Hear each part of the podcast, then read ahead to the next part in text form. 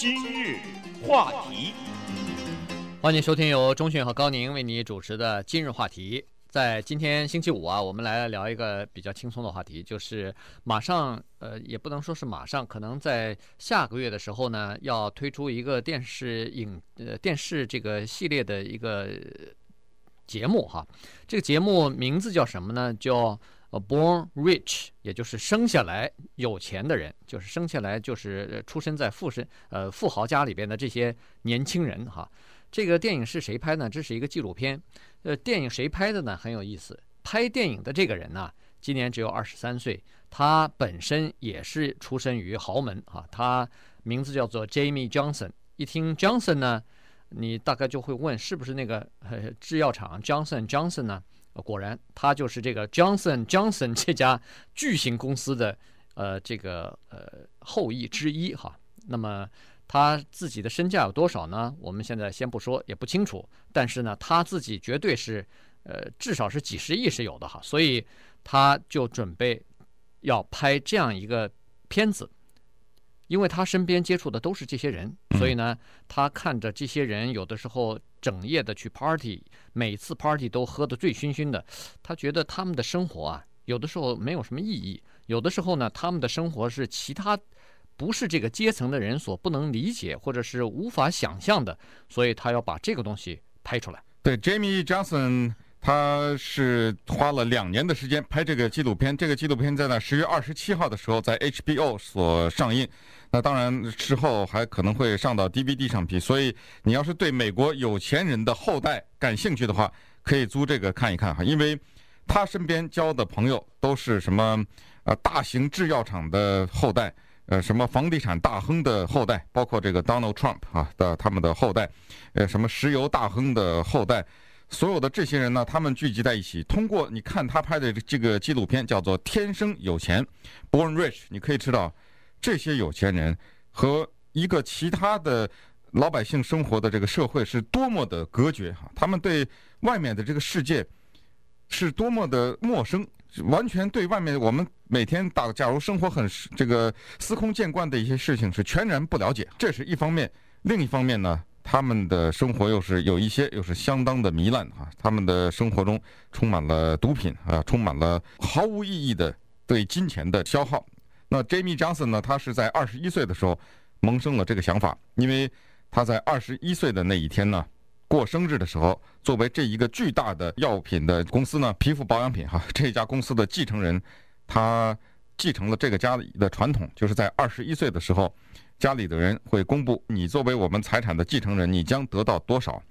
这个数字是一个刚才说的，肯定是亿，只不过是多少亿的问题啊。他达到了这么多，当他得知他自己继承这么多钱以后呢，才萌生了这个想法。所以他说和我一样哈，和我交往平时这些朋友都是有这么上亿的身价的。可是这些人的生活是多么的没有目的啊！他们的这个钱来的这么的容易哈，但是他们的生活非常缺乏目标。如果把这个东西作为一个纪录片拍出来，会多么的有意思！于是他就去下手了。对，那么他他拍这个纪录片呢，也是蛮有新意的哈。呃，因为他在这个纪录片里边呢，打破了美国最富有的那一小层上层社会里边的禁忌。这个禁忌就是钱，因为在这个。亿万富翁、几十亿万富翁的这些家庭里边呢，他们基本上哈有这么一个不成文的规矩，尤其是他们的子女之间，就是说对钱这个东西是不谈的，绝口不谈的，因为谈起钱，这是属于一种，呃。不礼貌的行为，这都是家规，不许谈钱，不许谈钱。哎，我们这种家庭，钱已经不能再谈了哈，这个已经不缺钱了，所以他不需要再谈。那么他呢，就在纪录片里边反复的提到这个事情。那这个呢，也算是打破了一个禁忌哈。以前，呃，在纪录片里边，在电影里边呢，基本上。尤其是纪录片里边哈，写实的东西里边没有同样的东西。那当然，他要拍这个东西呢，也不太容易哈。他有这样几个想法：第一呢，就是说这些孩子啊，他们自己是等于是不劳而获的，生下来就生在有钱的家庭里边，所以继承了一大笔财产。这个财产之多，是大部分的人一辈子、几辈子都挣不到、都花不到、都想象不到的钱。这是第一。所以呢，他们有一个被大部分人所诅咒的这么一个运气，这是第一。第二呢，就是说，由于他们生来就不缺钱，所以突然就失去了一些生活的目标，所以在这些富家子弟里边呢，他们失败的比率是非常高的，败家子的比率是非常高的，这个是惊人的高哈。而且呢，在这里边有很多人是购物狂，因为他不缺钱嘛，想什么就买什么。再加上呢，在这群人里边，非常多的人，恨不得有百分之九十几、一百的人势利眼。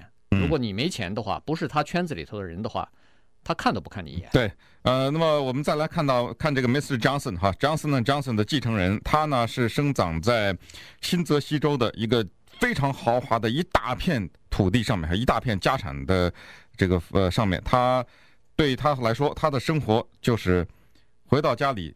就是衣来伸手，是饭来张口哈。所有的大大小小的事情都有佣人伺候他。高兴了，夏天就去骑骑马哈，冬天就去科罗拉多滑雪。当然还有很多，就是我们平常的老百姓，哪怕是一个小的百万富翁，都想象不到的一些消费。因为亿万富翁的消费和百万富翁又是拉了很大的距离哈。那么他呢，小的时候不知道自己有钱，因为他五六岁、七八岁不知道嘛哈。只有他到十岁的那个时候，他说有一天他突然知道。他是一个有钱人，就是那天他去上学的时候呢，有一个小朋友跟他说，同班同学说，哎，说好像我今天我爸我妈拿回来一本《富比士》杂志啊，说你爸在全美国最有钱的四百个人的排行榜上，好像列的是第十几哈，还是第二十几，反正 是在那个榜上。当然了，这个小朋友说，我爸是在你爸前面了。这个 这个十岁的那一年呢。呃，他才知道自己是一个有钱人，但是因为这个东西是这样，他没有比较啊，因为他从来没有没钱过，所以他也体会不到说这个有钱到底是多么幸福的一件事情。他长大了以后，他总得上学吧，他总得学一些专业吧。有一天呢，他就记着哈，他这个事情很深，他就问他爸：“爸爸，长大了以后我要做什么呢？”他爸他说，当时脸上那个表情让他终生难忘，就脸上一副茫然，突然说：“这样吧，你去收集那个过去历史上的一些文件吧。” 这是他爸给他的建议。你喜欢看看什么？收集那些古董，什么内战时间的什么地图啊，什么呃哥伦布当年他航海的一些记录，你去收集这个东西去吧。那这时候呢，他才知道他根本就不用工作。欢迎收听由钟迅和高宁为你主持的今日话题。今天跟大家讲的呢是马上就要在 HBO 播出来的，就十月二十七号哈，就是这个呃下个星期天吧，呃要播出来的这么一个呃。不是下个星期天，是下个星期一，呃，下下星期一哈，要播出来的一个纪录片。那这个纪录片呢，是由一个二十三岁的年轻人 Jamie Johnson 所指导、所拍摄的。那么他是 Johnson Johnson 这家巨型的化妆品和呃制药公司的继承人之一哈，所以呢，他就根据他周围的这些呃富家子弟的这个情况呢，他准备拍呃一个叫做 Born Rich 生来就有钱的这么一个呃纪录片。那这个里头呢，就记录了很多美国的有钱人他们子代，呃，就是后代哈，子女的生活的情况。当然，这个想法是相当的不错哈，呃，因为他听到的、见到的这种情况呢太多了，有些是有些人呢，简直生活的非常的荒诞不经哈，非常的放荡，而且呃有各种各样的问题。那么他就开始一一的去接触这些人，去说服这些人上他的电影哈。呃，最后呢，终于找到十一个人愿意，呃，说好，我就上你的电影，拍个纪录片就拍个纪录片哈。但是在最后找到十一个人之前呢，有五十个人拒绝了他的要求，呃，所以呢，其实在这段时间还是不太容易的哈。那么这里边呢，其实应该值得提一下的有一个年轻人，二十二岁的，叫做 Luke Well 啊，这个他是谁呢？他是一个叫做 Long Well 的一个 儿子哈，那么这个人又是谁呢？这个人是叫做呃 Scientific Games Corporation，他是拥有这个有很多，比如说是体育，尤其是像呃就是跑马的，像这种体育比赛和跑马下注打赌的这家公司的大老板。那你想想他的财富是多少哈？而且。说实话，有一些甚至好像有点不义之财的感觉。这个呢，这个人他二话不说就接受了采访，因为他是 Jamie Johnson 的朋友哈。呃，反正那个电影机一开，他对着这电影机就开始说了哈。哎呀，说这个 LSD 这个玩意儿真的享受啊！LSD 可能如果您不知道的话，它是一种毒品哈，一种让你产生幻觉的毒品，迷幻药，迷幻药哈。他说这个玩意儿真的好玩哈，我差不多在六年级和七年级的时候就开始用了。然后他说，呃，那个时候呢，我养成了一个吸毒的习惯。他说这个这时候完全是非常傲慢的哈，非常骄傲的在说，而且呢，他还说了，他说，你看。我根本也没怎么准备，也没怎么好好学习，就上了布朗大学。我们知道这是非常著名的大学哈。当时这个布朗大学二话不说就把我录取了。他说我在布朗大学里大学一年级的时候，同共只上了八门课，呃，就是八个小时的课，大概。嗯。他说整个这一年我就混下来了。但是呢，他说对不起，没有人敢把我从这个大学里踢出来，因为 Brown 要是没有我家的财富。他也办不下去了，那倒是说，那倒是没，那倒是没有了。但是他就是说，就是因为我们家的财富，对，所以他就说，所以呢，我就这么也不太上课，也就这么混下来了，而且。当然还没有拿到文凭啊，他只有二十二岁。不过，呃，在拍电影的时候可能还只有二十岁呢。不过，呃，他说这个毕业基本上是不成问题的哈，因为布朗 不敢得罪我家，他不让我毕业，老子不给你钱了，所以就变成这个样子哈。当然，这个他一拍完以后。回家越想越不对头，结果跟他的这个父母亲一说，说我上了那个上当了，被那个呃 Jamie Johnson 啊骗去诓去拍了个纪录片，我讲了这样那样讲了这些东西，他父母亲可能恼怒了，说不行，你赶快给我找你那个朋友，跟那个 Johnson 说哈，呃说赶快把我那把你那段抹掉，否则的话。你这个继承人可能有问题啊！结果他急了，马上又回过头去找那个呃杰米哈，说：“哎呀，对不起，我这个大嘴巴可能说错了，能不能在纪录片里头帮我把我那一段你干脆就抹掉吧？咱朋友之间就这样吧。”结果当然杰米不肯了，所以说拍都拍下来了，当时咱们也签好协议了，你让我拍，而且你也同意我发表的。那这个这个 Luke 说：“哎呦，这样不行啊，我跟你打官司，结果就就就告到法庭上去。那么 Jamie 也也挺损的哈。好，你告我不是吗？